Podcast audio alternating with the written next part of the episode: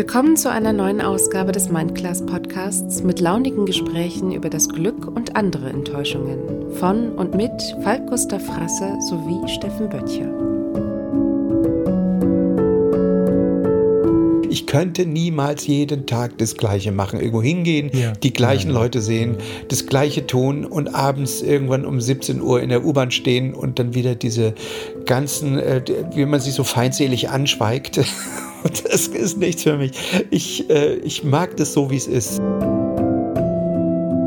Es kommt darauf an, den Körper mit der Seele und die Seele durch den Körper zu heilen. Ich habe kürzlich das Wort verwendet, ich fühle mich nicht selbstständig, sondern ich fühle mich selbst zuständig. Das kam mir so in den Sinn in einem Gespräch. Ähm, und da geht es dann halt nicht nur ums Verdienen des eigenen Geldes oder solche vordergründigen Geschichten, sondern halt auch darüber, dass du in der Gänze begreifst, dass du jetzt für das, was du tust, selbst zuständig bist. Du musst dich ja sogar um deine eigene Krankenkasse kümmern und so. Und dann ist der Weg und der, der Gedankenweg nicht so weit zum eigenen Körper. Das eine bedingt das andere. Wenn du dich magst, wenn du dich im Spiegel anguckst und du magst dich, hast du ein völlig anderes Auftreten. Ob das äh, bei, vor deinem Kunden ist, äh, ob das äh, in der Partnerschaft ist, wie auch immer. Und dann lag ich in diesem Wasser, habe nach oben geguckt auf dem Rücken, hörte das Gluckern von dem See und da habe ich jeden Mikromillimeter von meinem Körper gespürt und hatte das Gefühl, dass ich das, keine Ahnung, zehn Jahre nicht mehr getan habe. Ja. Und da habe ich halt gesagt, ey, ich muss alles tun, um das beizubehalten.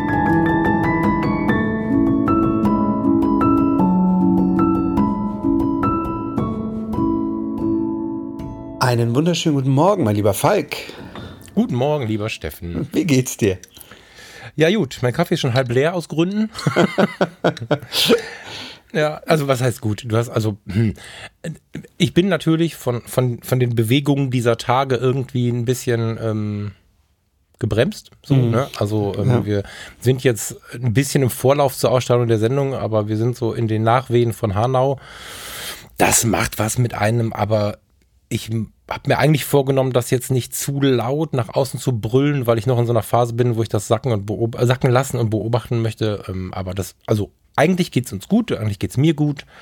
Aber so, ja. ja, also Hanna hat mich auch erschüttert und ich ähm, war diese Woche wieder viel in der Politik unterwegs und wir hatten eigentlich am Donnerstag einen Termin in Hamburg, äh, Wahlkampf, ähm, Abschluss. Ne? Am Sonntag sind in, in, in Hamburg Wahlen und äh, mussten alles abbrechen, ähm, durch die Ereignisse da in Hanau und sind sofort wieder nach Berlin zurück. Also ich bin, ich bin morgens quasi mit dem Auto von, von Hamburg, äh Quatsch, von Ware nach, nach Hamburg, ähm, dort irgendwie drei, vier Bilder gemacht im, im Rathaus noch schnell, dann sofort ins Auto, nee, in den Zug sind wir.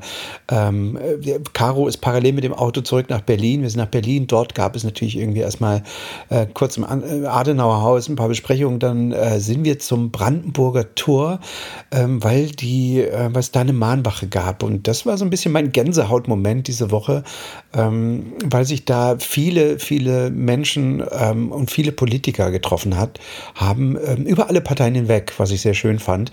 Und ich ähm, habe ein schönes Foto gemacht von äh, Paul Ziemiak, CDU-Generalsekretär, wie er Lars Klingbeil, Generalsekretär der SPD, eine Kerze anzündet und beide äh, zusammen ähm, mit, mit Karin Göring, äh, Katrin Göring-Eckardt und und, und anderen äh, Leuten aus, äh, aus der Politik.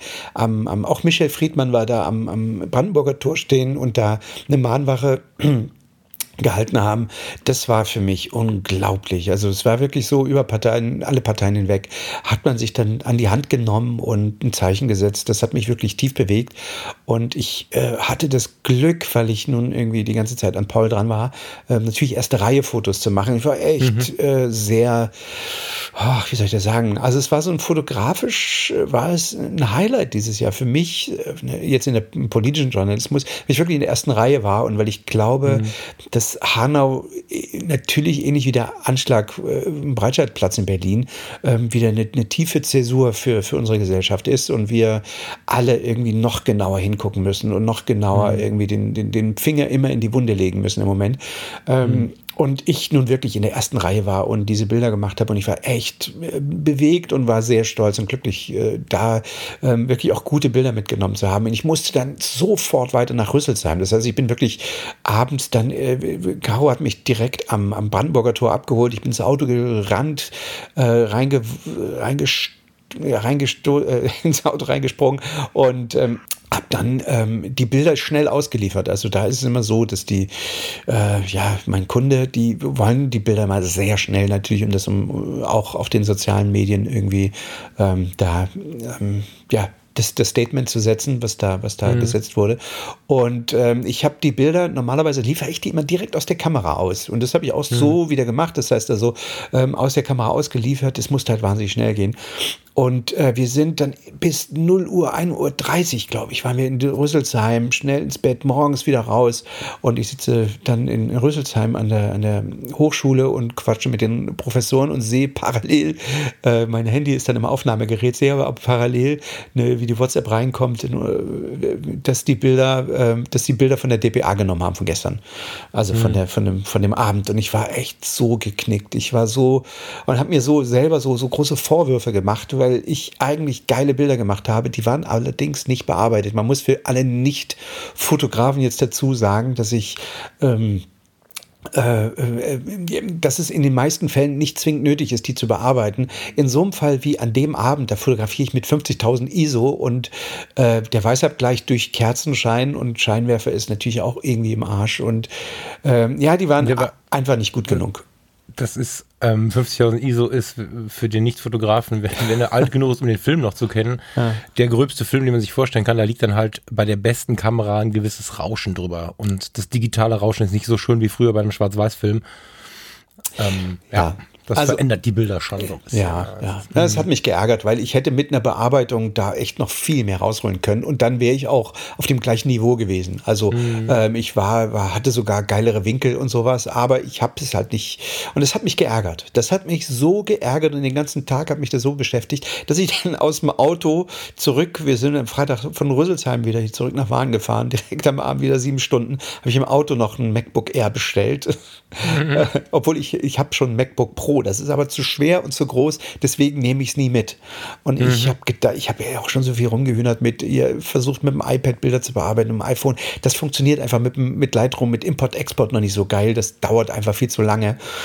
Ähm, und da habe ich jetzt wirklich, ach komm, ich habe gelitten und habe gesagt, okay, jetzt bestelle ich hier das MacBook Air. Wiegt ein Kilo, in der größten Ausbaustufe, Terabyte SSD und äh, 16 Gigabyte Arbeitsspeicher. Und das habe ich dann halt immer dabei für solche mhm. Fälle. Ähm, das war so ein bisschen das ist ein bisschen der Grund, warum ich diese, ich, ich habe so kommunal, kleinen Scheiß ist ja okay, aber ja. dieses, diese Pressejobs, oh, also ich, ich war da nie begeistert von und genau das ist das Problem einfach. Dieser unglaubliche Stress, den hat man ja sonst in allen möglichen Jobs auch. Also ja. meine, Hochzeiten ist zum Beispiel auch ein totaler Stress, weiß ich nicht. Also du bist zumindest die ganze Zeit online und du ja. bist die ganze Zeit in Erwartungen und gibst Gas und so.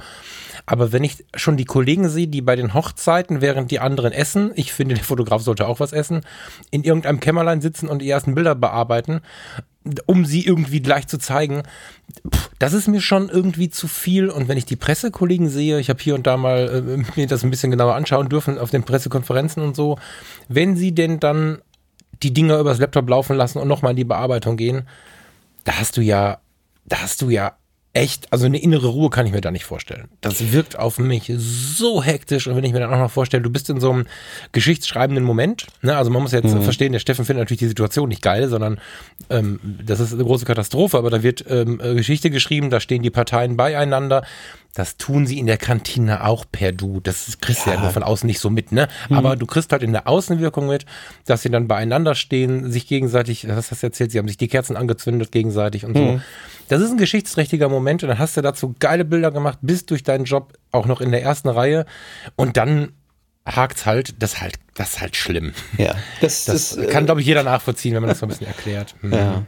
ja. ja, wobei ich sagen muss, dass mich das, ähm, was du gerade beschreibst, wo du sagst, oh wow, das, die sind alle so hektisch und der Druck, den du hast, das ist mhm. eigentlich das, was mich kickt da an der, ah, an der Sache. Also ich finde, ähm, ich, ich mag diesen Druck, ich mag dieses abliefern zu müssen, ich mag dieses äh, schnelle, unmittelbare, dieses äh, nicht anders zu können und das Beste aus diesem Moment rauszuholen, sich auf die Technik zu verlassen und zu performen in dem Moment. Und äh, äh das klingt jetzt vielleicht irgendwie so ein bisschen martialisch, aber du bist, du hast nichts gegessen den ganzen Tag, du, dein, dein Magen hängt in der Kniekehle. Das klingt jetzt alles schlimm und viele von euch werden wahrscheinlich sagen, oh Gottes Willen, das ist mein, das ist ja der Horror. Aber für mich ist es dann, wenn du dann im Auto sitzt und du hast die Bilder und du lieferst sie aus und dann gehen sie über die großen Portale alle raus und du siehst es, ähm, ich hatte in der letzten Woche auch einige größere Veröffentlichungen in Zeitungen und du siehst es dann am nächsten Tag in großen Zeitungen in, oder in gro groß in der Presse oder in den Medien. Das ist schon geil. Also da muss ich sagen, das ist ja. so, so, boah, Alter, fett. Das wird gleichermaßen jeder verstehen, denke ich schon. Ich auch.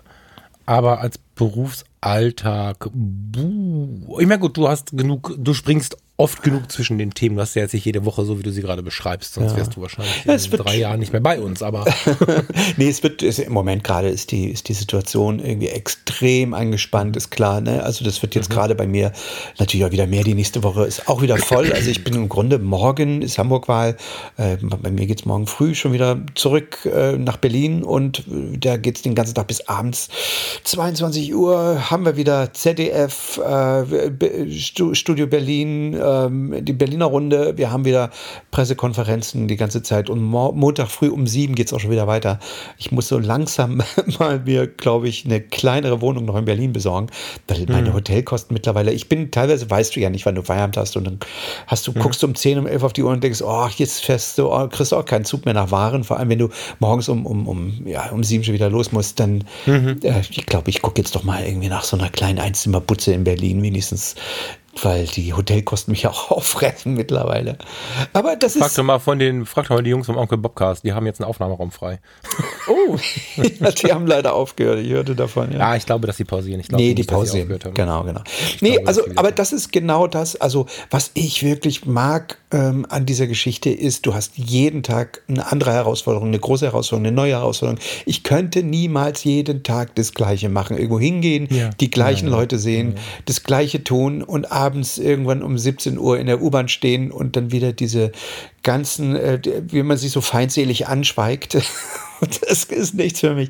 Ich, äh, ich mag das so, wie es ist und ich äh, mhm. liebe, liebe diese Situation, in der ich gerade bin. Ähm, auch, wenn, auch wenn das im Moment gerade irgendwie nicht die großen Reichtümer sind und das, aber es ist einfach geil herausfordernd. Es ist beruflich wirklich exakt das, äh, was ich machen möchte im Moment. Das ist wirklich so, so schön. Ich glaube, dass du in dem, in dem, in diesen Krisenmodi, die jetzt so im Moment laufen, also wenn halt so viel los ist, ja, kann man so, ich glaube, man kann Krisenmodus sagen, ne? Genau. Ja. Dann ähm, kenne ich das ja von der Einsatzseite, da, damit vergleiche ich das gerade. Weil dann hast du am Ende, also dann hast du tatsächlich auch diesen, dieses Nicht-Essen und so, was du gerade beschrieben hast, das geht dann auf eine relativ gesunde Art und Weise, der Körper passt sich dem an und so. ja, darf nur nicht dauerhaft so sein. Aber du hast gerade eigentlich ganz gut übergeleitet. Ja, ne? eben. Das, das war, war mein Versuch, ne? Nee, das war mein Ansinn, in der Tat. Weil okay, ich hab, schön.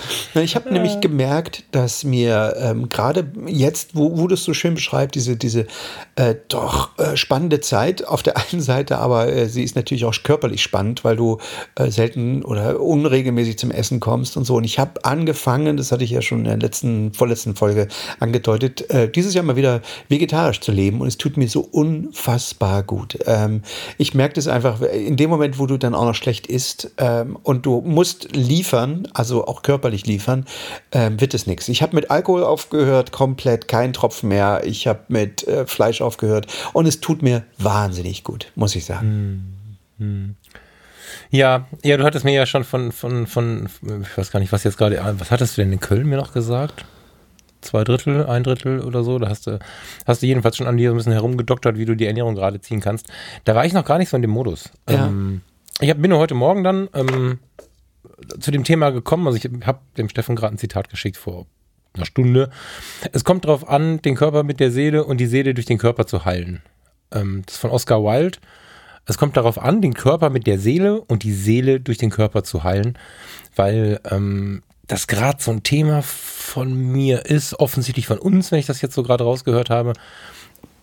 wo ich gedacht habe, da könnte man mal einen Satz drüber verlieren, weil es mhm. gerade zu den großen Erkenntnissen gehört. Also ich, wir haben in der letzten Woche schon davon gesprochen, wer den Fotologen folgt, da haben wir auch davon gesprochen. Also bei mir hat sich ja viel verändert. Ich gehe in die Vollselbstständigkeit, ähm, habe vieles, vieles, vieles hinter mir gelassen, was, was ähm, im Angestelltenjob noch so Tagesgeschäft war. Und im Zuge dessen ändert sich gerade, also beinahe täglich, irgendein neuer Baustein in meinem Leben. Und ich habe kürzlich das Wort verwendet, ich fühle mich nicht selbstständig, sondern ich fühle mich selbst zuständig. Das kam mir so in den Sinn in einem Gespräch. Ähm, und da geht es dann halt nicht nur ums Verdienen des eigenen Geldes oder solche vordergründigen Geschichten, sondern halt auch darüber, dass du in der Gänze begreifst, dass du jetzt für das, was du tust, selbst zuständig bist. Du musst dich ja sogar um deine eigene Krankenkasse kümmern und so. Und dann ist der Weg und der, der Gedankenweg nicht so weit zum eigenen Körper. Und in der eigenen Unzufriedenheit habe ich mich relativ wenig gekümmert. So, die letzten Monate waren eher unzufrieden, was diesen Jobteil angeht. Das war unterbewusst. Also ich habe gar nicht aussprechen können, ich bin da jetzt unzufrieden. Ich habe nur so Dinge gesagt, wie ich muss bald verändern. Also ich habe es ja positiv nach außen getragen, aber ich merke jetzt, dass ich, ich habe drei Kilo zugenommen wieder, äh, obwohl ich eigentlich eh schon zu viel drauf hatte. Ähm, ich fühle mich grundsätzlich geradezu dick und damit geht ja immer so ein, bei mir zumindest wirklich so ein, so ein gewisses Unwohlsein äh, los und ich merke aber, dass jetzt, wo ich ganz, ganz viele Punkte wieder in meine Verantwortung gelegt habe, schreit meine Seele danach, den Körper mal wieder gerade zu ziehen. Und ich glaube ganz fest daran, dass ähm, wenn du zum Beispiel abnehmen möchtest, in meinem Fall jetzt mehr Sport treiben möchtest, dass das nicht funktioniert, wenn du todtraurig da sitzt, wo du sagst, oh Gott, ich bin gerade so traurig und wirklich leidest darunter. Ich glaube, dass es äh, eine gute Sache ist, erst den, die, die Seele gerade zu ziehen, sich so ein bisschen Selbstliebe zu erlauben und dann gestärkt daran zu gehen, den Körper mitzunehmen. So, das ist so das, was ich ähm, so in den letzten Tagen im Kopf habe, wenn ich so vor dem Spiegel stehe und äh, nutze da gerade quasi den Aufwind durch die, durch die sich verändernden Geschichten, gerade durch, durch die Planung, die wir für 2020 haben. Wir planen äh, das Alltagsgeschäft, Workshops, was alles so ansteht. Und das gibt mir einen unglaublichen Aufwind und ich hoffe sehr, dass ich meinen Körper mitziehen kann, weil der braucht dringend mal wieder ein bisschen ja, du ein bisschen wirst, Lebensenergie so. Du wirst das Pensum, du wirst das Pensum äh, in, einem, in einem Körper, der, mit dem du unzufrieden bist und der dich im Grunde runterziehst, ja nicht, nicht halten können. Also ja. dein, dein, dein, Körper muss dich, muss dich motivieren und wenn du in den Spiegel guckst, dann musst du, ähm, dann musst du dann eine hohe Motivation aus deinem Spiegelbild ziehen ähm, mhm. und, und sagen können, okay, geil, ähm, ich bin, ich bin fit und also so mentale Stärke also kommt aus einem aus einem guten Körper. Also du hast, es gibt ja diesen abgedroschenen Satz, ein gesunder Geist äh, ist, wächst in einem gesunden Körper oder so. Ne? Mhm. Also ähm, das ist so alt wie richtig. Also das ist das eine bedingt das andere. Wenn du dich magst, wenn du dich im Spiegel anguckst und du magst dich, hast du ein völlig anderes Auftreten. Ob das bei, vor deinem Kunden ist, äh, ob das äh, in der Partnerschaft ist, wie auch immer. Du wirkst, du bist einfach selbstbewusster. Ja? Mhm, und du, du, genau. du kannst einfach ganz anders auftreten und hast eine ganz andere Wirkung auf die anderen. Und du merkst einfach, dass dir andere Klamotten passen, du ziehst dich anders an. Ähm, das ist eine ganze Latte von Dingen, die viele Leute irgendwie nicht mit ähm, ja, die nicht mitbedenken, wenn sie in die Selbstständigkeit reingehen, dass du nämlich auch als Selbstständiger, wenn du größere Jobs kriegen willst oder sowas, unterbewusst bei deinem Kunden äh, der sieht dich und sieht dir auch an, ob du gerade gesund bist oder nicht. Der sieht auch an, ob du dich äh, quälst, äh, ja, ob du, ob du, ja, ob du, ob dein Körper dich gerade runterzieht oder ob du, ähm, ob du gesund bist. Das ist so extrem wichtig, was da, was da dranhängt, auch in der Psyche deines, äh, ja, deines Kunden, der dich am Ende äh, buchen und bezahlen soll. Ja, wobei ich das jetzt gerade, ich möchte mal kurz ein, ein, wie heißt das? Ich mach mal kurz eine Einwandvorbehandlung. Ja. Heißt das so? Äh, selbstverständlich bin ich mir ziemlich sicher, meinst du oder meinen wir gerade nicht, dass du nicht Übergewicht haben darfst, wenn du irgendwas arbeiten möchtest. Nein, nein, nein, du musst glücklich ne? sein also, in deinem Körper, genau. ob der zu viel genau. hat oder zu genau. wenig. Genau. Das ist, das ist erstmal, der Body Mass Index ist nicht entscheidend. Entscheidend genau. ist, ob du das annimmst. Wenn du, wenn du glücklich bist mit ein paar Kilo zu viel, ich habe auch ein paar Kilo zu viel und ich kenne mhm. eine Menge Männer und Frauen, die Kilos zu viel haben, aber sehr glücklich mhm. mit ihrem Körper sind, die strahlen das aus. Darum geht's. Ja, genau. Und da, äh, ich bin, ich bin zufrieden und fühle mich wohl. Ich habe ein Spiegelbild, aber, aber wenn ich das sehe, einfach den Wunsch abzunehmen und weiß, dass es mir dann noch besser geht. Also ich will jetzt nicht sagen, ich breche zusammen so, aber die Zahl sagt halt was anderes. Jetzt werde ich, jetzt bin ich über 40, da muss man langsam mal auf die ganzen Infarktparameter gucken, wenn du dann so eine kleine Kugel mitschleppst. Es gibt Frauen, die sagen, das ist ganz süß. Ähm, hilft keinem. Nee. Der Herzinfarkt ist halt trotzdem, ne? Und das ist halt das Ding. Und das sehe ich so ein bisschen und möchte einfach den, den Aufwind der Tage nutzen, um da noch ein bisschen mehr dran zu machen. Ich ähm, überlege die ganze Zeit, ob ich noch mal was Krasses raushauen soll. Ich, hm, also ich, also was Intensives, was, was Intimes. Hm, ich kann mir vorstellen, dass das dem einen oder anderen Mann hilft. Deswegen würde ich jetzt gerade mal, mal kurz äh, in die Vollen gehen. Genau, ich gehe mal gerade in die Vollen. Ich habe, ähm, ich hatte ja, ich hatte ja mal Krebs mhm. 2009. So.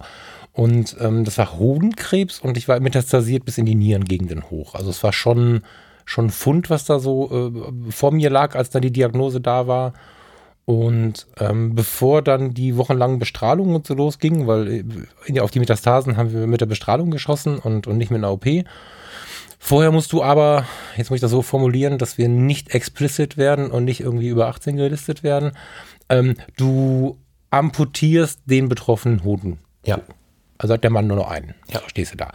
Und ähm, in der Zeit habe ich was ganz Interessantes erlebt, wo ich aber weiß, dass ganz viele Männer da ein Problem mit haben. Ich habe generell diese Diagnose ähm, damals meinem Krankenhausdirektor mitgeteilt und habe ihm gesagt, er soll in der Abteilungsleitung nicht irgendeinen Quatsch erzählen, sondern genau das, weil ich es blöd finde, da drum rumzureden. So, das hat er auch gemacht und da kamen unzählige auf mich zu, entweder Ehefrauen oder Männer selber, die mich halt so Dinge gefragt haben, die man sich sonst nicht traut. Der Mann ist damit ja unglaublich verschüchtert. Und ähm, ja, ich mache das jetzt deswegen mal. Ich lag also da in meinem Bett und ähm, ja, wie soll ich das sagen? Du bist noch in der Situation, in der, in der, also Diagnose sofort OP und du stehst in so einem Schockzustand, in dem du selbst wenn du vom Fach bist, so Dinge überlegst, wie habe ich noch mal Geburtstag? Also das war, wir haben vier Tage gewartet auf die Ergebnisse von der Pathologie, weil es da irgendwie ein Problem gab. Ich wusste vier Tage nicht so richtig, ob ich noch einen Geburtstag habe, weil wir auch nicht genau wussten, wie, wie weit sind die Metastasen hoch und so.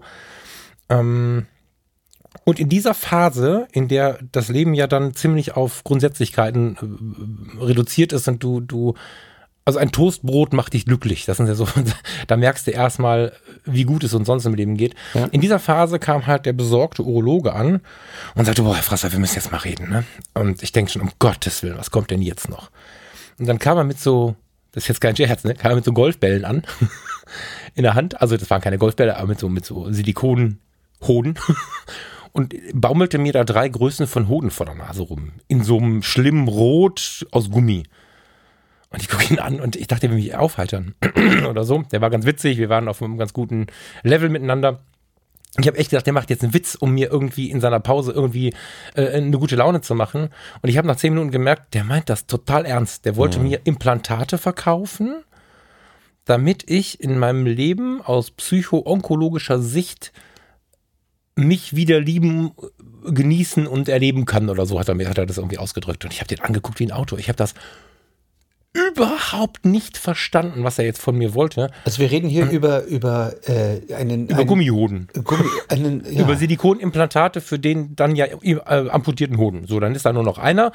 Und ich weiß, also ich weiß von mir nicht, aber von unzähligen Gesprächen mit anderen Männern, dass das für die eine Vorstellung ist, als wenn sie nie wieder äh, Sexualität leben könnten und so. Also die, die Männer haben damit offensichtlich, also ich bin da scheinbar nicht so typisch, ein Riesenproblem mit. Mhm. Und ich habe damals ganz intuitiv gesagt, nee, also sorry, aber abgesehen davon, dass wir dann noch eine OP haben und dann entzündet sich der ganze Quatsch wieder und so, das ist so die eine Seite, warum ich das nicht möchte. Und die andere Seite ist halt auch, äh, warum? Also, das gehört jetzt zu meiner Geschichte. Wir müssen jetzt gucken, dass wir die behämmerten Bestrahlungen rocken und dass ich da bitteschön wieder Geburtstage feiern kann. Und äh, im schlimmsten Fall, oder besser, besser gesagt, das Intensivste, was ich davon haben werde, dass es jetzt so ist, ist, dass ich erinnert werde, wie schön das Leben ist. Ja, ja. also es ist ja nicht so, dass du, ähm, dass du dadurch, also ich habe dadurch noch nie ein Problem gehabt, weder in der Interaktion noch mit mir selbst, noch nie. Never. Und klar hast du eine Narbe in, in der Leiste und so, aber das sind ja, das sind ja Erinnerungen, die dich an einen Teil des Lebensweges ähm, erinnern. Und das war so der erste Moment, wo ich gemerkt habe, oh krass, ich scheine mit meinem Körper ganz schön im Reinen zu sein. Das war mir vorher gar nicht bewusst. Mhm. Und ich habe halt da ganz intuitiv, ohne irgendein Buch gelesen zu haben, mich auf irgendwas zu berufen, habe ich halt gesagt, nee, ich will den Körper, also meinen Körper schon so haben, wie er ist. Mhm. Und das gehört jetzt dazu. Und ja. ich glaube, wenn ich überlege, wie er gesprochen hat und wie dann auch andere mit mir darüber gesprochen haben, dass das schon, also beziehungsweise ich sehe daran, wie unglaublich intensiv der Impact sein kann, wenn du mit sowas nicht klarkommst. Ja. Wenn du also kein gutes Verhältnis zu deinem Körper hast. Ja, ähm, ich weiß absolut und ganz genau, was du meinst. Ich habe ähm, die wenigsten von euch wissen das. Ich weiß gar nicht, ob du das weißt, äh, Falk. Ähm, als ich zehn Jahre alt war, einen schweren Unfall gehabt ähm, und habe mir meinen Unterarm äh, oder meine, meine, meinen linken Ellenbogen komplett zerdeppert, zerdeppert der war komplett zerdroschen. Also der war, mhm. da war alles Müll und Mus drin irgendwie. Und man mhm.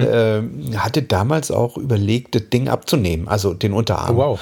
Ähm, okay. Ich war halt irgendwie zehn Jahre und ich kann mich an ein Gespräch erinnern, wie ich da mit diesem, mit diesem komischen Arm dick auf, der Unterarm bammel, baumelte in jede Richtung irgendwie und äh, ich saß da auf dem Flur und meine Mutter und der Arzt, die unterhielten sich und der meinte, ja, im schlimmsten Fall müssen wir abnehmen und irgendwie war das dann so, dass es äh, hieß, nee, ähm, naja, also viel bewegen würde den nicht können, aber äh, naja, so sparen sie sich wenigstens eine Prothese. Irgendwie so, so war, also so in dem, in dem äh, lief der Satz, mhm. ne?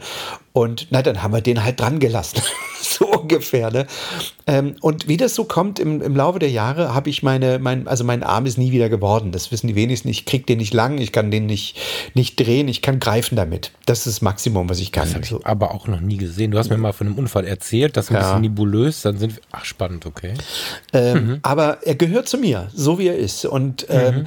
er hat dazu geführt, dass ich über mein Leben anders denke. Er hat dazu geführt, dass ich dass ich bestimmte Wendungen in meinem Leben gegangen bin, die, äh, die ich sonst nicht gegangen wäre. Ich habe dann natürlich auch mit Gitarre angefangen, einfach um Fingerübungen zu machen, äh, weißt mhm. du, um die, um, um wieder Gefühl reinzukriegen und Bewegung in die Finger, weil das war ja mhm. tot, das war ja weg. Was dazu geführt hat, dass ich hinterher angefangen habe, Klavier zu spielen, was dazu geführt hat, dass ich irgendwie zehn Jahre auf der Bühne gestanden habe. Also mhm. all sowas. Also ich habe quasi aus dieser, aus dieser, aus dieser furchtbaren Situation was Positives für mich gekehrt und habe gesehen, sehen, egal was dir passiert, du kriegst es hin. Und das, was du genau gesagt hast, es ist mein Körper. Und dieser Arm erinnert mich immer an, an ganz viele Sachen, nämlich wozu ich imstande bin, was ich machen kann und was ich, mhm.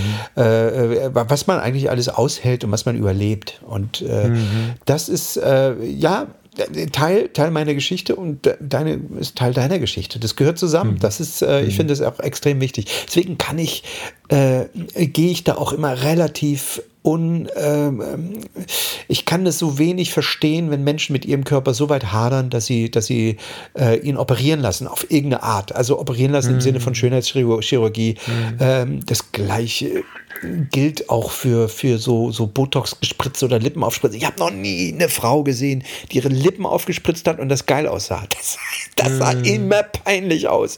Mm. Und, und auch Botox sieht sau peinlich aus. Und man sieht mm. auch, wenn, wenn Leute geliftet sind, es tut mir leid. Ey, du siehst es, du guckst es dir an und denkst, ja, ist geliftet. Ne? Lebt doch, steht doch zu den scheiß Falten. Ey, das ist doch nicht schlimm. Das sind, wir werden ja, halt ja. alt und das ist irgendwie, ich gucke lieber in ein glückliches, faltiges Gesicht als in so einen äh, ja, in so ein, so ein glatt gebügeltes, wo überhaupt keine Mimik mehr, mehr drin ist. Ja. Weißt du? Ja, also die, ich möchte die Wiederherstellungschirurgie ausklammern.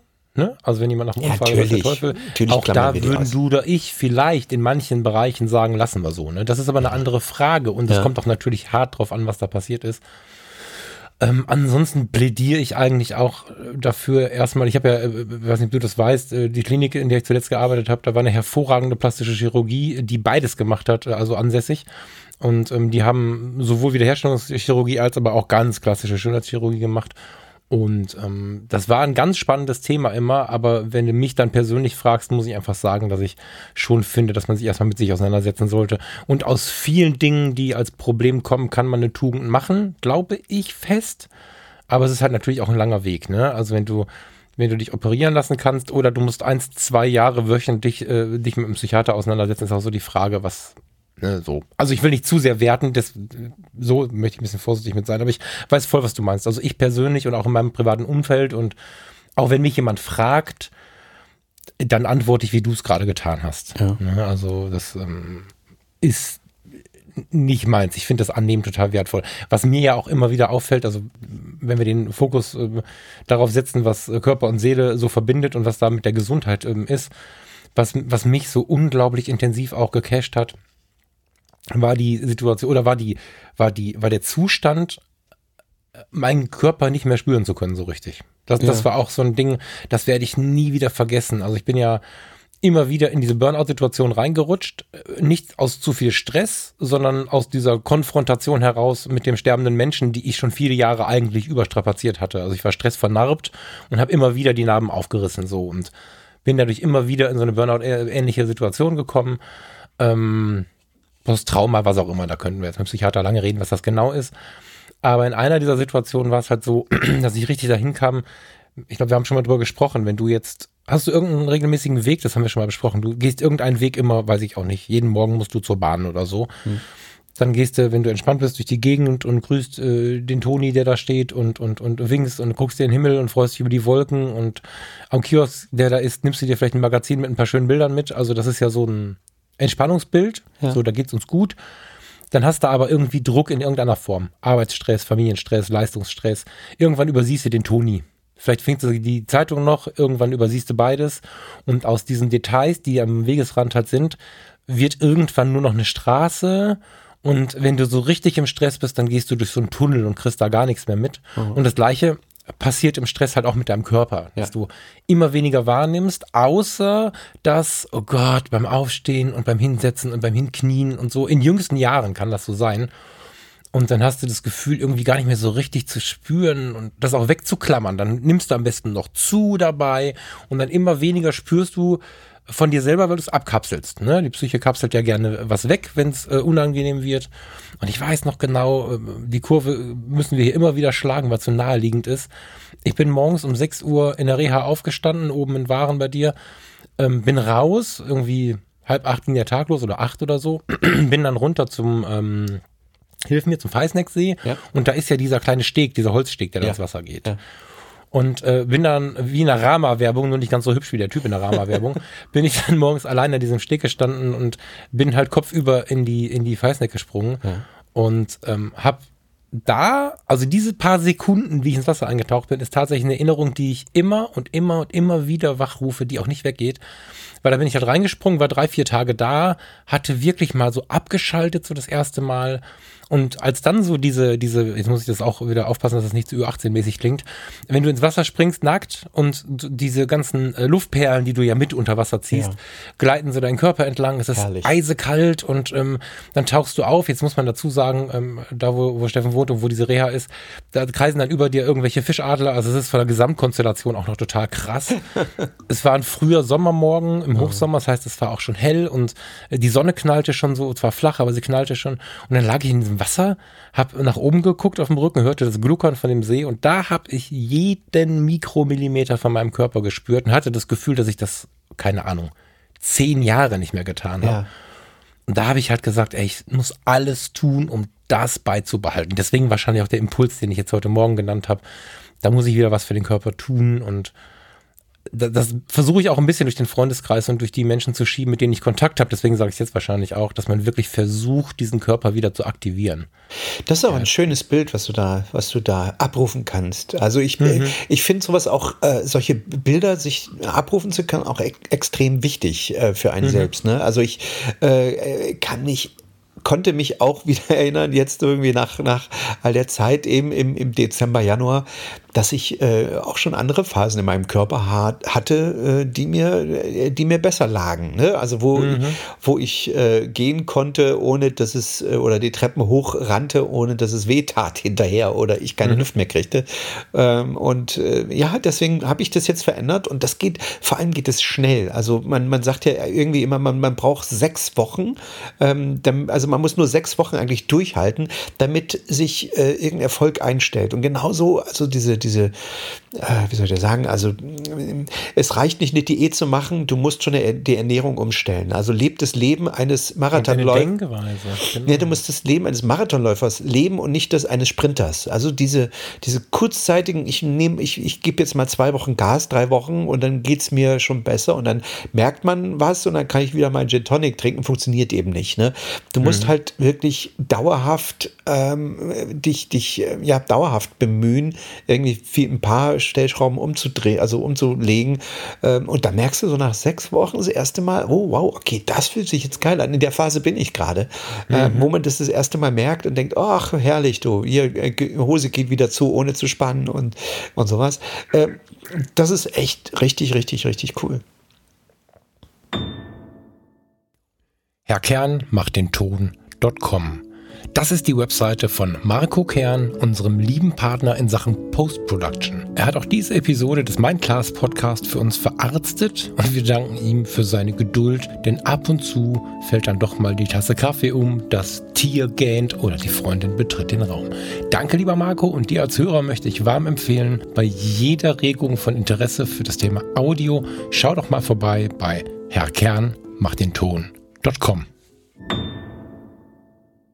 Äh, wo du es gerade sagst, man spürt, also man kann es auch, also abgesehen von dem Bild, was ich gerade ja aus Erinnerung rufen kann, ähm, ich habe da angefangen, das ist auch so ein Ding, was für mich echt wichtig ist. Vor mir steht gerade hier so ein 04er Glas Wasser in kalt ohne kalt soll ist auch nicht so gesund, aber kaltes Wasser ohne Kohlensäure. Ich habe vor dieser, ich sag mal intensiven Selbsterfahrung nie und ich meine wirklich nie Wasser ohne Kohlensäure getrunken. Eher Cola Light oder so ein Quatsch. Ja.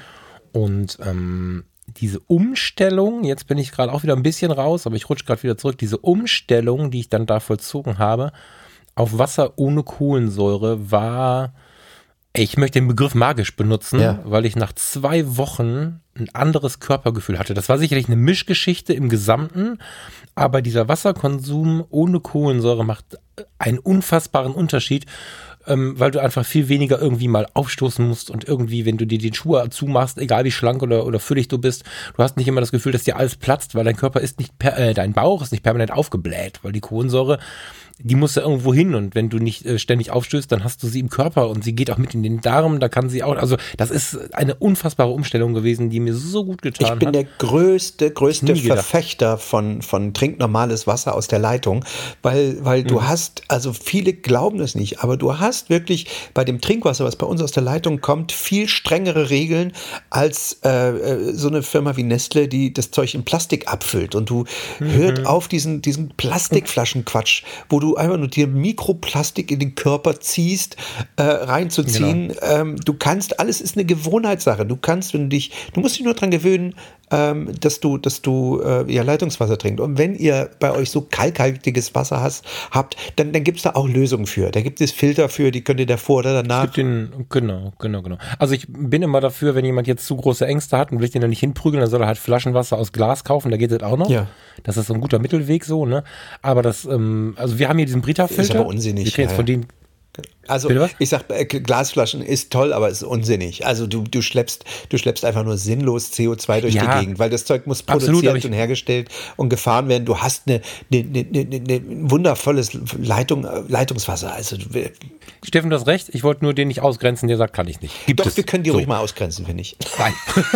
Dann müssen sie zu mir kommen und ich habe sie lieb. Es ist aber so, dass also gerade dieser Brita-Filter, wir haben hier Kalk, das ist unglaublich. Ja. Also die, die Kalk, äh, hier bei uns, wir haben die Kalkwerke direkt äh, oberhalb quasi der ja, Stadt. Ja. Und äh, dieser Brita-Filter kostet irgendwie 20 Euro. Wir kriegen kein Geld. Das ist, das ist äh, eine Empfehlung aus dem Herzen.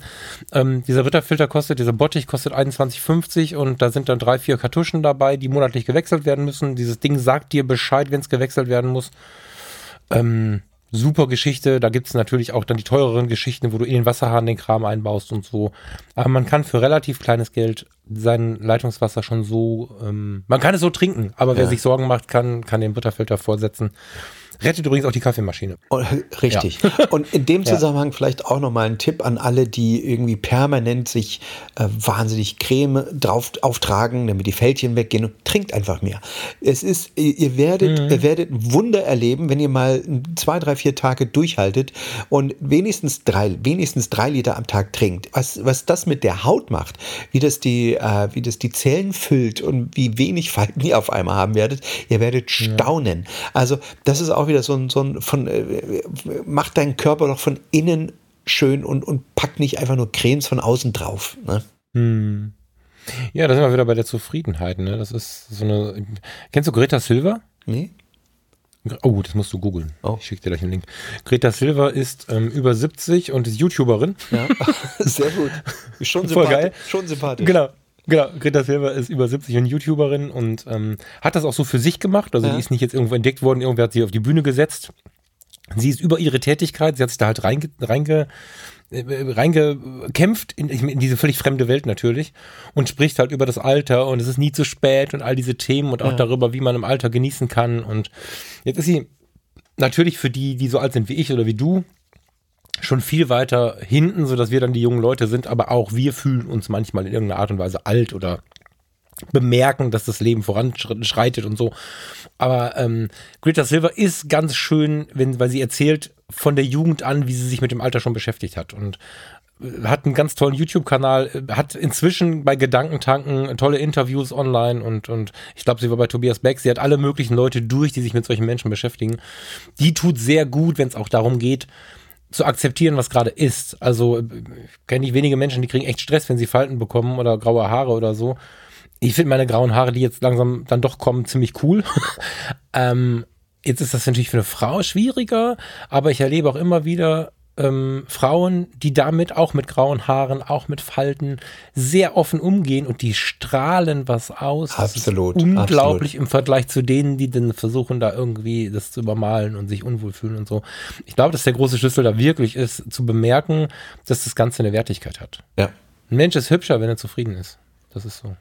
Ich hatte, ähm, fällt mir gerade ein, äh, das passt vielleicht jetzt nicht so ganz ins Thema, vielleicht auch ein bisschen äh, in der letzten, vorletzten Woche, äh, ich weiß nicht mehr, das war ein paar Tage her, also nicht, nicht eine Woche, irgendwann. Mhm. Äh, ich war unterwegs äh, in Richtung Darmstadt, war das, glaube ich.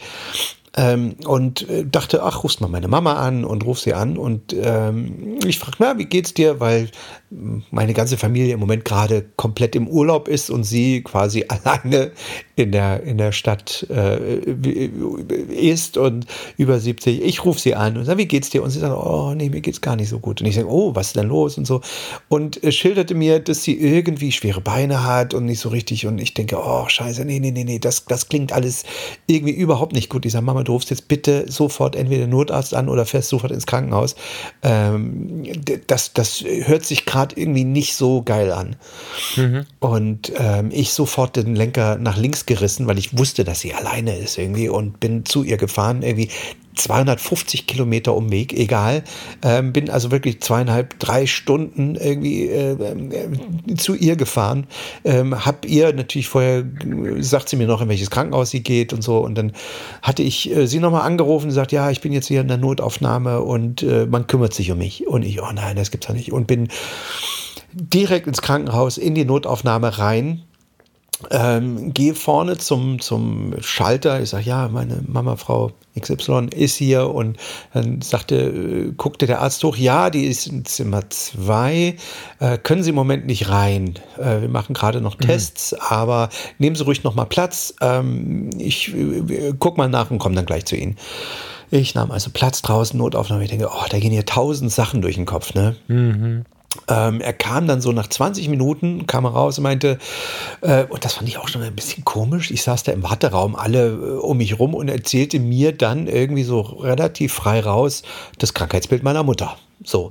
Und äh, erzählte mir, ja, Herzrhythmusstörung und wir versuchen gerade den Herzschlag wieder in den Griff zu kriegen und äh, ist nicht ganz einfach. Und ich denke, ja, scheiße, um Gottes Willen. Sage, ja, aber es ist noch nicht, ähm, es ist jetzt noch nicht so, dass wir sie operieren müssen. Und ich denke, oh, ey, nee, bitte nicht. Also, weißt du, ich, du sitzt mhm. dann da und musst eigentlich nach Darmstadt. Das, das, war völlig weg dann, das Thema.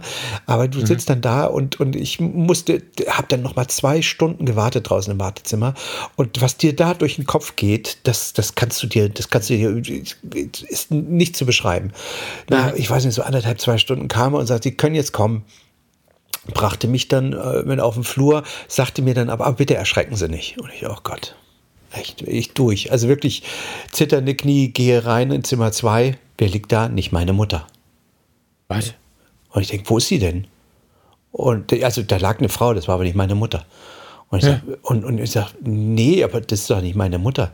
Wie, wie, wie, wer ist denn ihre Mutter? Ich sage, ja, hier Frau Ich glaube, Ach so, nee, die liegt, der geht's gut, die liegt in Zimmer 3. Oh Gott. oh mein Gott. Ja, Ey, schön. und ich hätte quasi, ich saß zwei Stunden Umsatz in, in, im, im, Warteraum. Also da waren keine Herzrhythmusstörungen. Also das war einfach, er hat mir das Krankheitsbild einer völlig fremden Frau erzählt. Ich habe mich jetzt auch völlig gewundert, wie das zusammenkommt, aber wollte jetzt nicht reinlatschen, weil das passt, also ja, okay, verstehe. Und ich komme da rein und meine, meine Mama, Steffen, was machst du denn hier? Und ich, und ich völlig im Arsch. Ich habe mir das natürlich nicht anmerken lassen, gerade, weißt du, ich meine, der kam dann auch noch hinterher und meinte, oh, ich muss mich bei Ihnen entschuldigen, irgendwie habe ich da gerade was verwechselt. Oh Gott. und ich, Alter, das gibt's doch nicht. Ja. Ich, weißt du, äh, ach, nee, meine Mama hatte halt irgendwie eine Tablette genommen und die, und die Nebenwirkungen äh, waren irgendwie, äh, hat sie wohl an dem Tag nicht so gut vertragen. Also alles prima, alles gut. Sie konnte ja. auch dann gleich wieder nach Hause fahren, ist dann auch mit der Straßenbahn nach Hause. Also, wo ich denk, denk, denke, ey, oh. ja. Scheiße. Wann, wann war das? Letzte, letzte Woche, nee, das ist eine Woche her vielleicht jetzt. Ach krass, okay. Ja. Also, ja. äh, aber schürt auch Zufriedenheit. Also, das, da merkt man halt, wie es gehen kann und wie es dann ist dann schön, dass es anders gelaufen ist, aber so kann es halt auch gehen. Ne? Also, so wie die andere Frau das dann erleben musste da. Oh, Mensch, du, Mensch, du, ja. ja. Ja, naja, aber es hat mir wieder gezeigt, Junge, achte auf deinen Körper, achte drauf, dass du, dass, du, dass du dich mhm. gesund ernährst, dass du viel trinkst, dass du, äh, mhm. der steht ein bisschen konträr zu dem, was ich vorhin gesagt habe, dass ich nichts gegessen habe den ganzen Tag und abends am Brandenburger Tor, der Magen hängt auf halb acht. Ähm, aber es ist auch äh, wirklich, da muss ich auch mal wirklich sagen, nochmal im Vergleich zu Australien, es ist schwer, wenn du viel unterwegs bist, so wie ich, äh, dich gesund zu ernähren, wenn du nicht äh, morgens dir eine Tupperdose packen kannst. Also wenn du wirklich Wobei ich da mal rangehen würde, ne? Die, tatsächlich thematisch nochmal. Wenn du, du da, dass du versuchst für diesen Punkt noch ein bisschen zu optimieren, das geht ja irgendwie. Ach, das, das wird gehen. Da würde ich schon mal gucken. Du bist halt jetzt tatsächlich, und jetzt mag ich dich hier mal on, online beziehungsweise öffentlich dafür ein bisschen rügen, ja. du, du, kommst viel mehr ins Herzinfarkt, alter mein Freund, als ich das bin. Ne? Also Schlaganfall, Herzinfarkt in Verbindung mit Stress ist das Thema. Ich will dir keine Angst machen und du wirst es auch selber wissen, aber man kann da schon eine ganze Menge machen, wenn man genau auf sowas halt achtet, ja, weil ja. der Stress, der, der wird ja hochpotenziert wie irre, wenn der Körper nichts zu essen bekommt. Ähm, und das musst du ja gar nicht mitbekommen. Vielleicht empfindest du das als äh, positiven Stress und trotzdem hast du den Kampf in dir. So weißt du? Ja, wobei, also jetzt nichts gegessen. Also ist es jetzt nicht so, dass ich, dass ich irgendwie mich aushungere oder sowas. Also ich habe mm. noch, ich habe noch genug Fettpolster und Reserven, wo der Körper noch verzählen kann. ähm, was ich nur meine, ich ersetze einfach ähm, all den Junk, den ich leider Gottes immer zwischendurch äh, mitnehmen musste, weil es irgendwie nicht anders geht. Und äh, ersetze, versuche ich immer mehr zu ersetzen. Es geht auch in vielen Teilen, aber weißt du, dann, dann, wenn du dann, ich muss mich halt aus Raststätten ernähren im Moment, weil ich wirklich, wirklich keine andere Wahl habe.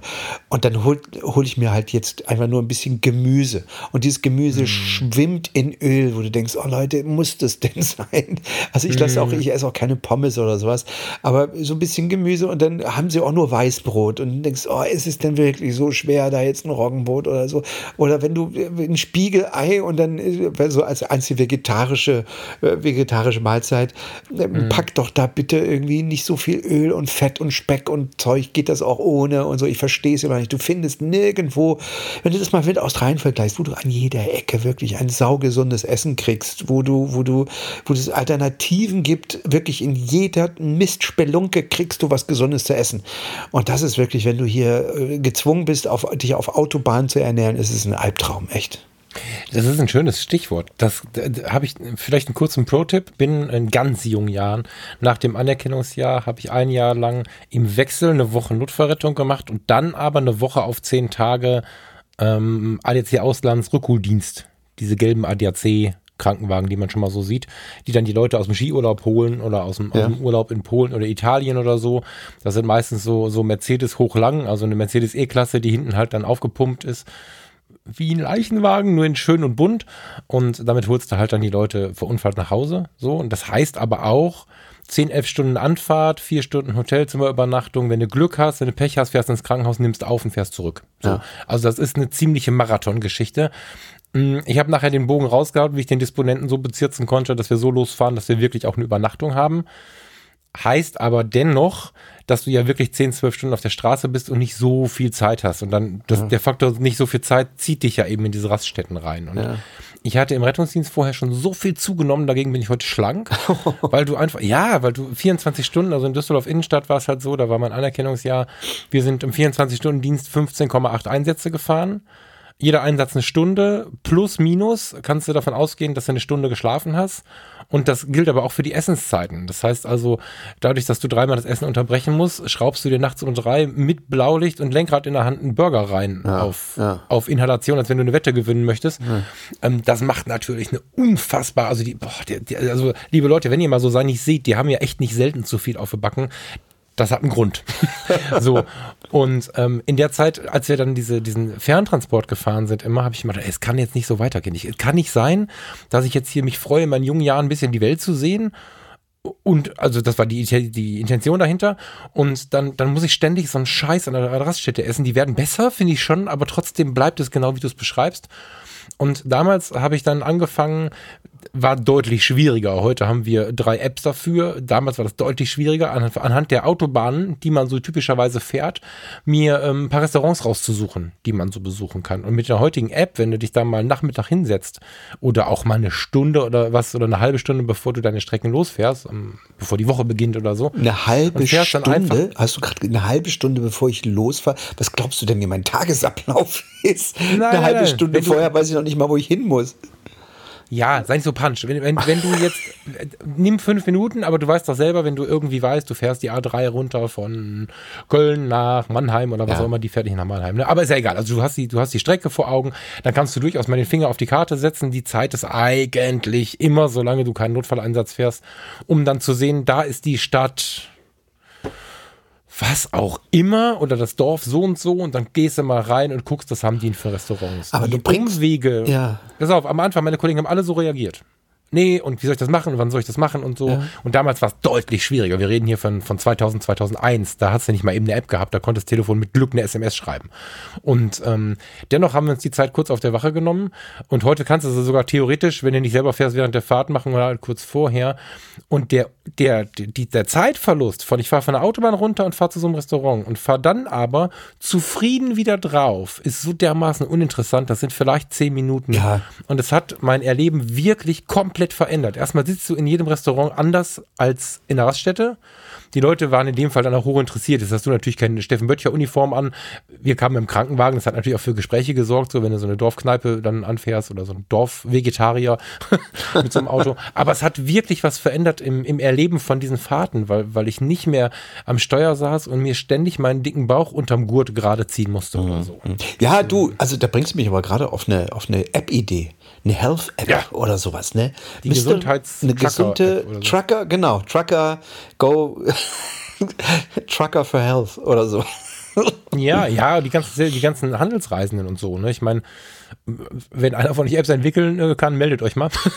ja. das, das, das ist geil. Also es ist bis jetzt ein bisschen Recherchearbeit. Mhm. Ähm, Gibt es ja für die Wohnmobile schon so ähnliche Geschichten bezüglich Entsorgung, Versorgung und so. Das ist kein großes Problem, sowas zu bauen. Aber ähm, auch in der Zeit, in der es noch keiner entwickelt hat, ist das echt, ein, ist das echt eine Idee. Ja. So. Ja, aber äh, weißt du, ich, ich, verstehe das Problem nicht bei Raststätten, dass sie auch mal einen Salat anbieten. Also es gibt natürlich Raststätten mit Salat, aber äh, da also sie werden besser. Du musst halt nur wissen, du, woher weißt du es vorher? Ja. Das ist halt das Problem. Also ich kann dir so sagen, also. rund um Rüsselsheim oder Hessen, wo ich viel unterwegs bin, Halleluja. Also, aber du gibst hm. mir, du gibst mir, machst mir gerade, gibst mir gerade eine Idee, dass wenn ich jedes Mal, wenn ich eine, eine, eine Raststätte gefunden habe, wo es Salat oder irgendwas anderes Leckeres gibt, werde ich mir jetzt einfach eine Stecknadel setzen. Und mhm. Äh, mhm. das ist eigentlich schon mal eine, eine, gute Idee. Sehr gut. Vielen Dank, Falk. Hat sich schon gelohnt. Und die, äh, als kleines Ding noch, das wirst du wissen, äh, die Autohöfe haben, also wenn du halt abfahren musst und dann um die Ecke zweimal abbiegen musst, ja. da steht ein Autohof dabei. Ja. Die haben oftmals eine etwas bessere Gastro als die Raststätten. Das ist mir auch aufgefallen. Ah ja, okay. Dass du da, dass du da dann schon mal, ich meine, manchmal hast du Pech, dann ist da auch ein Burger King dran. Ja. Aber die haben nicht selten auch mal ein Steakhouse dran und jetzt nicht erschrecken. Die Steakhäuser haben inzwischen, wenn sie cool sind, ähm, auch eben die vegetarischen Gerichte mit dran. Und die sind anders, ähm, wenn man sagen, anders angerichtet, als wenn sie in der, in der, in der Raststätte im Öl liegen, stundenlang und so. Das ähm, ist mir jetzt schon ein paar Mal aufgefallen, dass ich am Autohof was ganz anderes zu essen bekommen habe, als wenn ich ähm, die klassische Raststätte angefahren habe. Ja. Ja. ja. stimmt auch, hast du recht.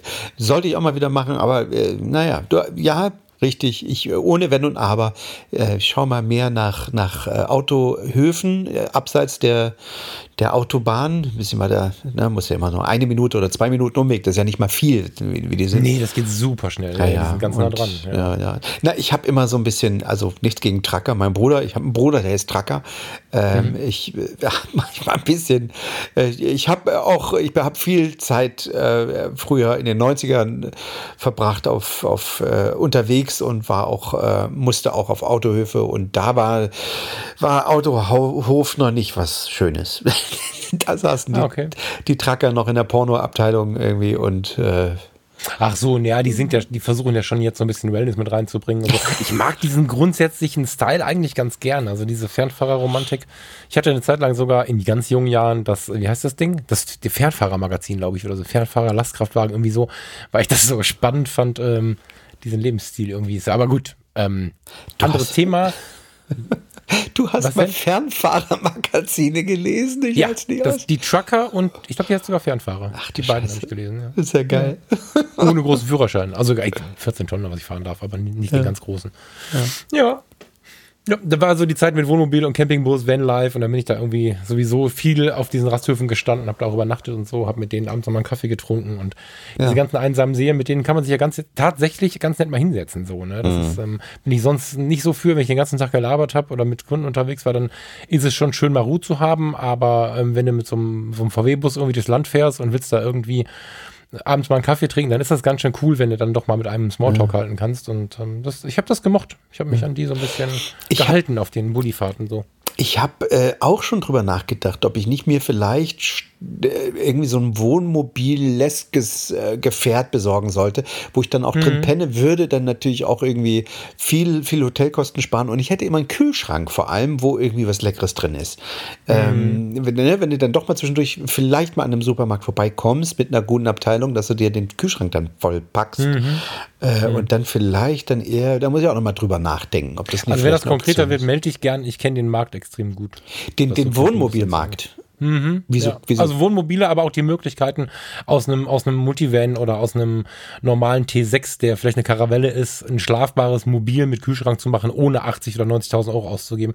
Da bin ich ganz gut drin. Ich hatte ja drei VW-Busse im Leben. Ja. Und bin mega Fan von der Bin als Kind im Wohnmobil groß geworden. Also, ja. Äh, was ist groß geworden? Falsch. Also alle Urlaube standen im Wohnmobil, fanden im Wohnmobil statt. Und ich habe fünf, sechs, sieben, acht Mal im Leben auch schon die Dinger gemietet. Und auch da ähm, habe ich äh, die Fachmagazine aufgefressen, habe jeden äh, Caravansalon ähm, besucht, war ein paar Mal kurz davor, durch Kontakte auch ähm, tatsächlich auf so einem Wohnmobil Verkaufskisten anzuheuern, weil ich einfach da relativ gut im Thema bin. Ja.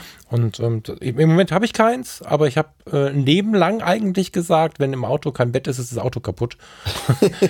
Und, und habe äh, in den jungen Jahren auch tatsächlich aus dem, aus dem einfachen Transporter auf eine relativ charmante Art und Weise für ich weiß gar nicht, also wenige tausend Euro, 5.000, 6.000 Euro habe ich daraus einen Campingbus gebaut. Ja. Ähm, das ist, also melde dich, wenn das in konkreter wird, weil das ist gerade in deinem Lebensstil, äh, wie du den gerade lebst, eigentlich eine extrem schöne Variante, die auch zu einer Art der Freiheit führt. Mhm. Wenn du dann im, im Kanzleramt vor die Tür fällst und du weißt, dein, dein, dein, dein Bulli oder was auch immer du hast, Mercedes V-Klasse ist ein schönes Thema, irgendwie so ein Ding steht im Parkhaus oder um die Ecke, wenn ja. du schlau geparkt hast, kannst du dich da hinten reinhämmern und bist dann zu Hause. Ja, das ja. fühlt sich nach einer kurzen Zeit an wie zu Hause. So du, ich hatte, ich hatte vor vielen Jahren einen ganz lieben, einen ganz lieben Freund, äh, der mein Steuerberater war und mhm. der hatte sich einen, ein, ein, das war so unglaublich, weil der Zeit seines Lebens, er hatte seine Kunden, der kam irgendwie aus dem Hessen, Hessischen auch und hatte seine Kunden in Berlin und München und überall und äh, ist nur im Flieger und nur aus in Hotels ein, auschecken, immer, weißt du, mit diesem typischen äh, Kleidersack um Arm und so. Und er hatte so die Schnauze voll,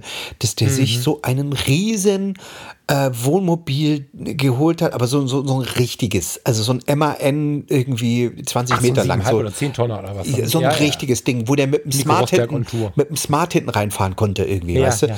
Und das war geil, da hab, das habe ich oh, der hat mich damals, der hat mir das, der sucht sich dann immer irgendwelche äh, Supermärkte zum Parken in der Nacht oder sowas. Aber mhm. das war geil, da bin ich reingekommen, da war halt ein, ein, schöner Schreibtisch mit, mit, mit richtig einer Wand, wo die Akten drin waren. Mhm. Da gab es ein wahnsinnig geiles Badezimmer, ein unfassbar schönes Badezimmer. Hinten war der mhm. Smart drin, das heißt, der hat, der ist mit dem Ding dann einfach wirklich äh teilweise ja nicht mal in die Stadt reingefahren, sondern an den Stadtrand ist dann mit dem Smart weitergefahren zum Kunden rein, hat irgendwie geil geparkt und ist mit dem Smart wieder raus. Aber das Ding kostete irgendwie 250, 300.000 oder sowas. Ja, das, daran ist nicht zu denken, Steffen. Aber also erstmal kann man alles auch gebraucht kaufen, aber du, du musst einfach nur zwei Wege. Jetzt gehen wir da mal rein. Ich glaube, das ja. interessiert den einen oder anderen auch. Du hast da zwei Wege, so ein Ding zu fahren. Du kannst natürlich äh, im, im, im Modern Lifestyle mit so einem Mercedes V-Klasse rummachen oder mit einem VW T5, T6 oder sowas. Da hast du aber für viel Geld im Prinzip am Ende ja nur das Bett drin. Dann kannst du, wenn du schlau bist, machst du die Vordersitze drehbar, dann hast du ein bisschen mehr, aber das ist schon eine, da muss man schon Typ für sein. Also ja. diese, diese Vanlife-Nummer ist ja gerade ziemlich in. Jetzt muss aber bedenken, wenn du so ein Ding neu kaufst, also unter 40.000 geht da nichts, eigentlich ist es mehr. Ja, ja, ja. Und dafür kriegst du aber locker ja. auch, und das wissen viele Leute Jetzt nicht. Jetzt bin ich gespannt ja, ein großes Wohnmobil, Fiat Ducato Aufbau. Das Ding ist gut für 250, 300.000 Kilometer und mehr. Hat vorne das Führerhaus drin, hat oben Alkoven drüber. Ob du den brauchst, ist eine andere Frage. Kann man auch ohne kaufen. Und hat hinten aber einen Aufbau. Stell dir einen Rettungswagen vor als Wohnmobil. Hat hinten einen richtig breiteren Aufbau aus GFK drauf. Da ist eine Toilette, auf die du dich draufsetzen kannst. Da ist eine Dusche drin. Da sind drei Kochplatten drin und ein richtiger Kühlschrank und eine Sitzgruppe, wo du dich mit Freunden abends noch auf ein Bier hinsetzen kannst. Kannst du, kannst du den Paul Ziemiak mit ins Wohnmobil nehmen abends. Das wirst du auch zu so einem Preis. Und wenn du es gebraucht kaufst, können wir es jetzt entsprechend runterrechnen. Die sind aus der Sicht eines Berufstätigen, der viel unterwegs ist und viel Geld in Hotels lässt, überhaupt nicht unbezahlbar. Hast da natürlich keine Garagen, also beziehungsweise keine Tiefgaragen-Einfahrthöhe mehr, aber sind wir ehrlich, äh, selbst wenn du vom Bundeskanzleramt äh, oder wo auch immer du gerade fertig äh, bist, äh, drei Kilometer mit dem Taxi fährst, weil es gerade regnet oder so und stehst dann an deinem Wohnmobil, dann bist du aber wirklich zu Hause. Nee, anders du. Das ich, ist geil. Ich würde da mein, mein E-Bike mit reinnehmen, ganz einfach. Und dann ja, oder so, aber ich wollte damit sagen, die letzten Meter genau, fahren. Ne? Ich wollte damit nur sagen, du bist halt nicht so flexibel, dass du mit dem, wie mit dem VW-Bus in die Garage unter den, äh, weißt du, so, du musst halt dann schon einen ja. Parkplatz finden. Aber die Dinger sind dann auch nur sechs Meter lang. Eine S-Klasse ist genauso lang. Ja, aber, die, und du darfst über Nacht, überall übernachten in Deutschland. Du kannst frei auf jedem Parkplatz, wo du einen PKW hinstellen darfst, mit dem Teil legal übernachten. Also, das ist halt geil. Das, also, äh, klingt alles mega geil, einzig das Wort Fiat Ducato. Da zieht sich bei mir alles zusammen. Oh nee, das musst du nicht. Also wir, man kann nach anderen gucken, aber das musst du nicht denken. Der Fiat Ducato gehört zu den robustesten, äh, inzwischen zu den robustesten Transportern. Okay. Tatsächlich. Kannst ja, dir einen Mercedes. Sprinter drunter bauen, der kostet ja nur das Doppelte. Ja. Der Ducato ist, guck mal, achte mal ab, wenn man über was gesprochen hat, ist ja oft so, dass dann plötzlich um einen herum genau das passiert. Achte mal auf die Wohnmobile. Ja. 90 Prozent, ich meine knapp über 90 Prozent aller Wohnmobile, also mit Aufbau hinten, sind auf Fiat Ducato gebaut. Und das ist nicht so, weil er so billig ist, sondern weil das auch echt eine robuste, robuste Kiste ist. Okay. Inzwischen sehr komfortabel zu fahren. Wenn ihr dem nicht ganz so vertraust, der Ford Transit ist auch inzwischen ein richtig geiles Auto, ist aber relativ selten vertreten und auch noch dann nochmal eine Spur teurer. Aber das kann man machen. Also wenn du ernsthaft ins Thema gehst, dann lass uns ein Bier drauf trinken und mal ein bisschen äh, durch die Welt klicken, was es so für Angebote gibt. Mhm. Da wirst du staunen. Also da, das ist auch eine Lebensänderung. Und was ich bei dir sehe dabei, ist natürlich auch, du kannst es nicht nur dafür nutzen. Ja. Wenn euch die Decke auf den Kopf fällt, dann setzt du dich da rein, dann fährst du an die Ostsee. Na gut, Oder nach Portugal, was auch immer. Mir fällt so ja, schnell die Decke hier nie auf den Kopf an, Herr Müritz. Also ja, aber weißt du, was ich meine, ne? Also das Ding ist tatsächlich so universell einsetzbar. Also aber es ist, ist schon, so, dass ich, dass ich echt viel, ähm, muss auch mal gucken, ob ich jetzt, wenn ich jetzt in Hessen da nochmal die Anschlussreportagen kriege, da bin ich halt auch ständig, weil das Oder miete doch mal ein für eine Woche. Du ja, weißt, ich, bist eine Woche ich bin in Hessen? Doch, du, ich bin mit einem, mit einem, mit, mit so einem Ding bin ich durch Frankreich, erinner dich. Also die, von, so, ja, von, okay. von Hamburg hoch an die Küste über, über ähm, Holland, Belgien, Frankreich mhm. runter äh, mhm. bis Südfrankreich mhm. und wieder zurück. Ich liebe die Dinger. Also so, ich brauche mir das nicht. Äh, ich ja, dann denk mal drüber nach und lass mal reden. Dann ne, schmeiß ich mal ein paar Marken hin. Normalerweise. Was, was ja. ja, na, ich hatte immer so 60, 70.000 Euro im Kopf und dachte, oh, ach, da, das ist mir zu teuer für den Spaß irgendwie. Nee, das musst du nicht. Also ich habe jetzt natürlich keine. Also klar, wenn du jetzt, ähm, da, da, gehört man dann, da gehört dann leider tatsächlich so ein bisschen Markenwissen da, dazu. Du kannst natürlich, wenn du jetzt äh, nach der, wie soll ich das jetzt äh, wertschätzend ausdrücken, nach der deutschen Gründlichkeit äh, wird es genug Leute geben, wenn sie sagen, du kannst nur mit einem Canon L-Objektiv fotografieren, die anderen machen keine Bilder. Dann, dann wird es natürlich irgendwie, dann wird es schnell 60, 70.000 Euro. Aber bei 40 geht's los für einen wirklichen Aufbau. Und da, dann kann man natürlich gucken, was brauche ich noch da drin, aber im Prinzip bist du damit schon gut abgesichert. Ja, und natürlich kann man da irgendwie nach oben sieht die Grenzen, äh, also diesen Grenzen los quasi. Dann kaufst du dir noch einen Jahreswagen und dann ist das Ding, ähm, das ist nicht günstig, ne, aus jetziger Perspektive bei mir schon mal gar nicht, aber ich kann mir vorstellen, dass ich es bei dir hart rentieren würde. Ja. Kann ich mir schon vorstellen. Ja, ja. ja. Spannend. Ja, Wahnsinn. Spannend. Mensch, habe ich ja. Du musst auch weiter an unserem Körper arbeiten, weil sonst kommst du nicht in die Betten rein. Die, Federkernmatratzen und so, ne? Also die sind ja auch inzwischen echt bequem, die, die Kisten. Das ist ja das, das nächste noch. Du, ja. du hast ja nicht das Gefühl zu campen. Du, du fährst dein Hotelzimmer in den Wald und dann schläfst du da. Das, das ist eben der Punkt, ja. Also, äh, weil du, äh, ich habe jetzt auch, äh, wir hatten ja schon mal darüber gesprochen, dass ich irgendwie jetzt auch bei den, bei den Hotelzimmern eigentlich immer eine Abteilung größer nehme, als ich eigentlich brauche, weil ich gemerkt habe, dass die günstigen Hotelzimmer das ist halt echt da wirst du unglücklich. Also da, hm. wir hatten jetzt eins, weil nicht wirklich so, ich buche das Hotel ja teilweise wirklich im Auto auf dem Weg dorthin. Also ich, ich mhm. muss dir vorstellen, wir sitzen dann irgendwie abends um acht, um neun im, im, im, im Auto und dann, dann gucke ich schnell irgendwie bei Booking.com oder HRS äh, oder was gibt's noch. Äh, na, ich nehme halt so ein Portal, wo ich irgendwie angemeldet bin und gucke schnell nach dem Hotel und buche das aus dem Auto mit dem Handy irgendwie. Und dann komme ich da hin und dann 1.30 Uhr kommst du dann da völlig durchgenudelt da oben ran und dann gehst du in das Zimmer und das müffelt, dass du erstmal eine Stunde lüften musst. Und du denkst, oh mhm. oh nee, ey, und dann zahlst du da trotzdem trotzdem noch 90 Euro oder sowas. Mhm. Und, ach, nee, naja. Und dann bei dem. Nee, also das Wohnmobil ist natürlich enger, aber es ist halt deins dann, ne? Das ist halt das Krasse. Du hast deine CD im Radio, du hast deine Playlist, was auch immer, du hast deine Schränke, wo dein Scheiß drin ist. Du hast dein Bett mit, und da hast, da hast genau. nur du drin geschlafen und du es riecht genau. nicht als lege, lege ein totes Tier unterm Sofa und so. Ja. Und ich finde diese Nummer mit, wir können noch ein Bier trinken, übrigens extrem, also Bier, Wasser, ist scheißegal was, aber ich finde das ganz charmant. Das habe ich, ähm, wenn ich die Großen hatte, immer mal wieder gemacht, dass wenn es dann was zum Quatschen war, musstest du nicht vom Hotel quatschen, dann hast du halt eine Sitzgruppe nochmal gemütlich was getrunken. Das ist ja. total charmant irgendwie für die Leute, die es nicht kennen. Ja. Ja, total nett. Oh, Steffen, da bin ich gespannt. Gerne, gerne abrufen, wenn du da noch was wissen möchtest. Ja. Mein lieber Falk, Mensch, du, da haben wir uns aber hier wieder ordentlich die, die Stunde gegeben. Ich, ähm, ja, danke für den Input. Freue mich. Ich mich auch. Und ähm, ich wünsche dir eine wundervolle Woche. Was hast du vor? Jetzt die kommende Woche? Ja, ja, wir, also wir, wir, wir, ja, wir sind eine Woche auf zwei Zeit verzögert, deswegen muss ich jetzt überlegen, wie ich das formuliere. Ach so. Ich bin ja, ich bin ja so tief zusammen, also wenn wir, wenn ihr das hört, dann bin ich damit fertig. Ähm, bin mit Gründerzuschuss und so. Und, ah, ähm, okay. Ne, hab den jetzt gerade, hab die Beantragung bekommen, hab jetzt die Termine bei der Handwerkskammer und wusel mich dann in der Woche relativ intensiv durch. Ist ähm, ziemlich viel steht auf den Neuanfang und dieser, dieser frische Wind, der ist wundervoll. Also ah. wir haben ja schon viel über Veränderungen gesprochen und ja das jetzt ist eine Zeit, die mich wirklich anzündet und wo dieser berühmte Spruch, jedem Anfang liegt ein Zauber inne, der ist echt laut gerade. Ich muss mich bremsen. Jetzt heute Morgen war ich völlig nervös beim Frühstück und Farina guckt mich an und sagt, was ist denn los? Ist doch Wochenende. Ja. Und ich sage, ich, ich, kann gar nichts machen. Ich muss jetzt hier eigentlich an den Computer und so. Ja, ja, also ich bin richtig, richtig angezündet gerade. Ja. Schön, schön, schön, schön. Ja, nimm die, nimm die, nimm die Energie, nimm die Wucht, nimm diese, diese, dieses positive, diesen positiven Rückenwind. Und äh, ich wünsche euch da draußen, wir wünschen euch da draußen äh, auch für die kommende Woche eine Menge Rückenwind.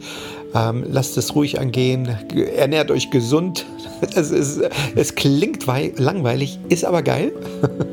Und äh, ja, bis zum nächsten Mal. Bis zum nächsten Mal, lieber Steffen. Tschüss zusammen. Ciao. Eine kleine Ankündigung habe ich noch. Ich bin in der letzten Zeit immer mal wieder gefragt worden, wann ich denn wo an welchen Workshops teilnehme und wo man sich mal treffen kann. Die nächste Gelegenheit ist bei Steffen auf dem Hochzeitsfotografie-Workshop in Berlin am 18. April 2020. Da bin ich auch zugegen. Informationen findest du auf stilpirat.de Workshop Hochzeitsfotografie. Das wäre cool. Da sind auch noch ein, zwei Plätze frei. Wenn du dich beeilst, kriegst du da noch einen Platz. Ein wenig sonniger geht's zu im Spätsommer am 28., 29. und 30. August in Nizza. Da gibt es den Workshop Street Reportage in Nizza, spürbare Fotografie in der Praxis erleben. Den Workshop geben die Fotologen in Zusammenarbeit mit dem Gate 7 Reisefotografie Podcast. Heißt, der Thomas B. Jones, meine Wenigkeit und der Kai Beermann warten auf dich und freuen uns auf ein paar sonnige Tage in Nizza. Auch hier sind noch ein paar Plätze zu vergeben, nicht ganz so viele, also warte nicht zu lang. Weitere Informationen gibt es auf fotologen.de mit ph. Ich würde mich freuen, dich persönlich kennenzulernen. Bis zum nächsten Mal. Ciao.